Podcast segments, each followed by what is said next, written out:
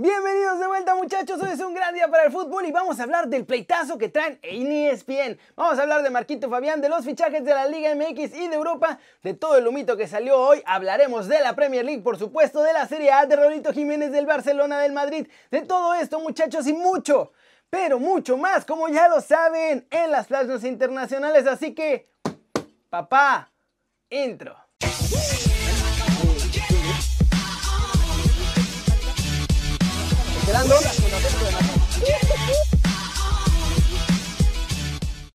Antes de empezar, recuerden que todavía pueden comprarse su gorra de Keri News en la preventa especial con 10% de descuento. El link está aquí abajo en la descripción o aquí en la esquinita también les va a salir otro link si están en el teléfono. Mandamos a México y Estados Unidos. Y ahora sí, arranquemos hablando de ESPN porque sus dos troles máximos, muchachos.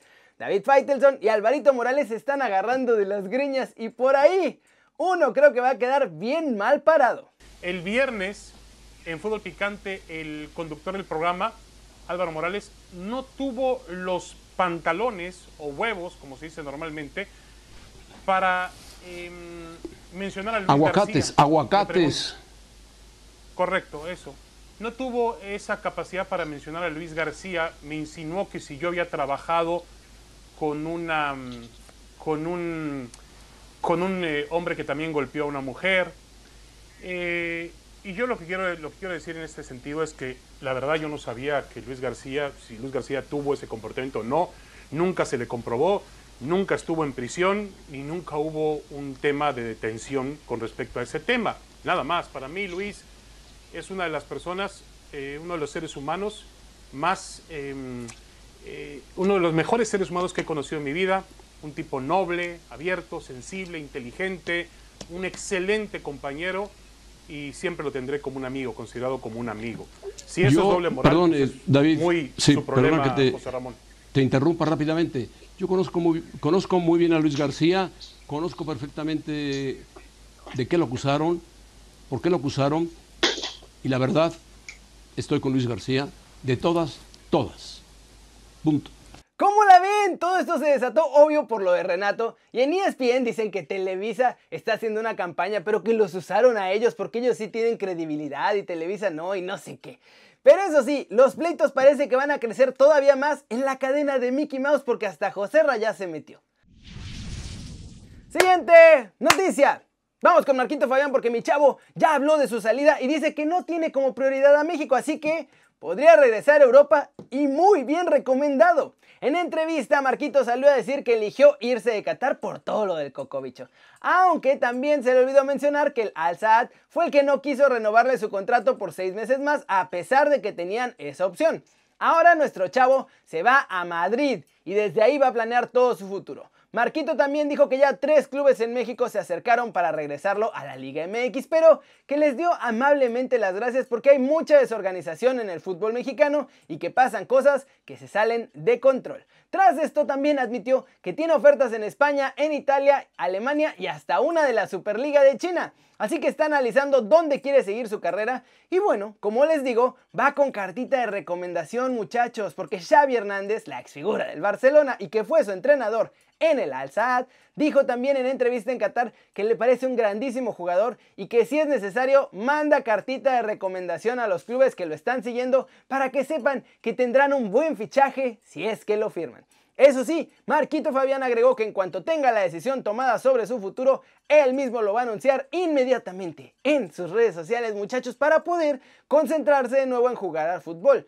Pero sí, parece Parece, por lo que dijo, que se nos regresa a Europa para la próxima temporada. ¿Cómo la ven muchachos? ¿Dónde creen ustedes que veremos a Marquito Fabián jugar esta temporada que viene? A mí me sorprende que ya esté en Madrid. ¿Será que por ahí lo veremos en uno de los clubes de la capital española?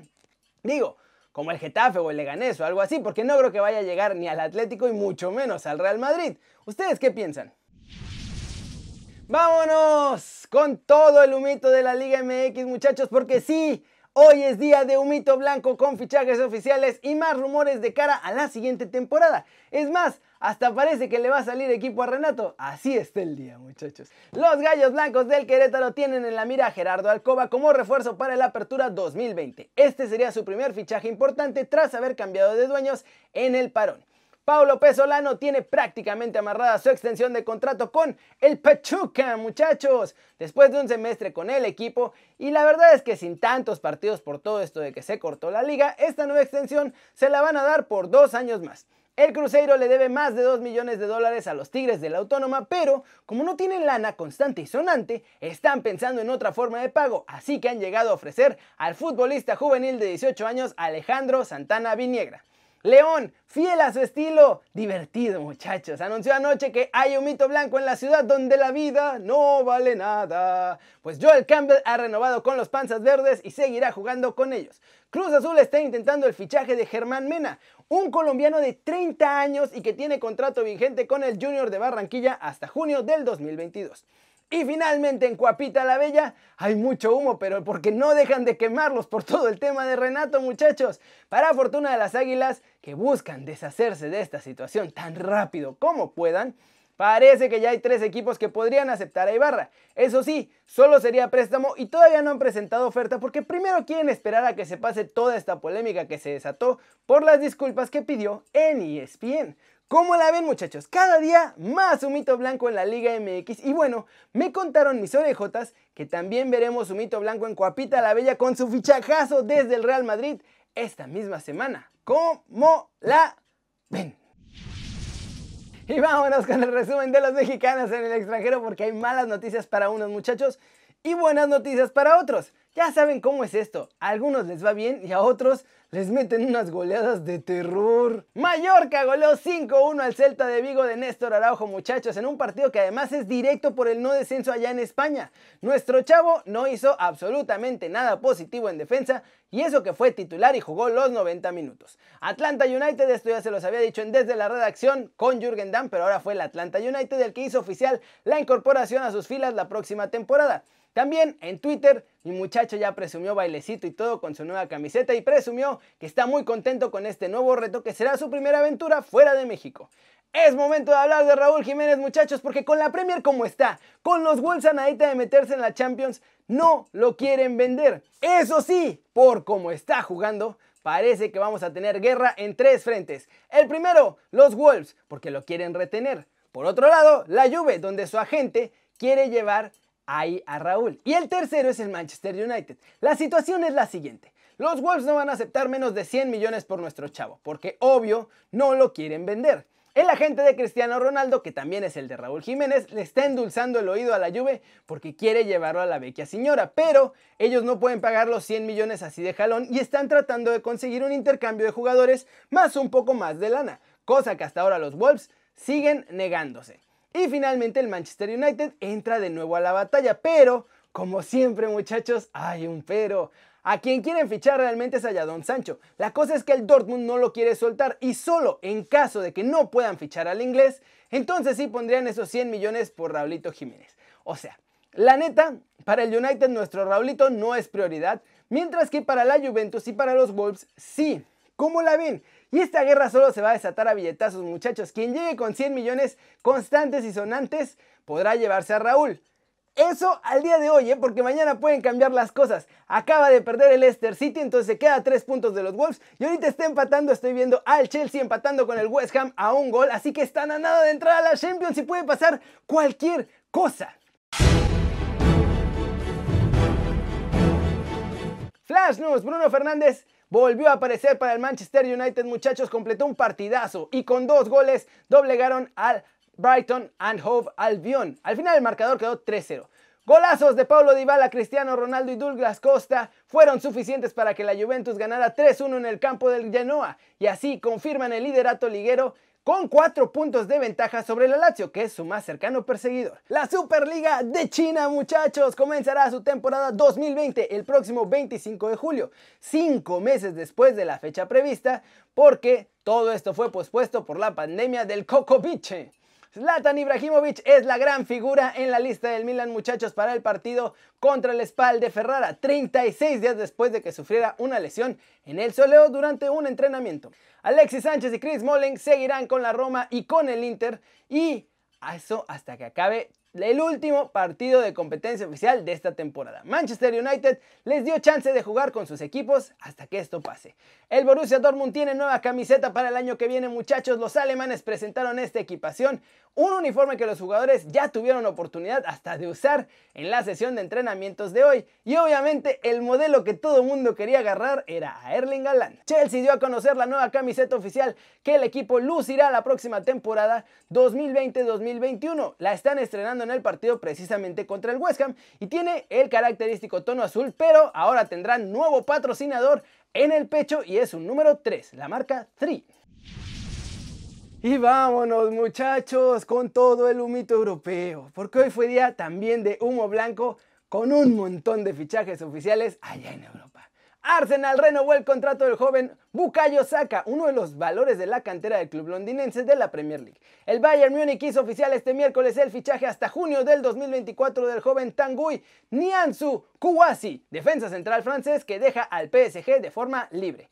Más humo blanco ahí en Alemania porque Pep Guardiola confirmó en rueda de prensa que Leroy Sané es nuevo jugador del Bayern Múnich y empezará a partir de la próxima temporada. Barcelona emitió ya un comunicado en el que anuncia que ha llegado a un acuerdo con el Schalke 04 y no van a comprar al jugador Juan Miranda, así que regresa para la próxima temporada al Camp Nou. Según el Daily Telegraph, Tottenham de José Mourinho está muy muy cerca de conseguir el fichaje del jugador del Southampton, Pierre-Emile Hochberg.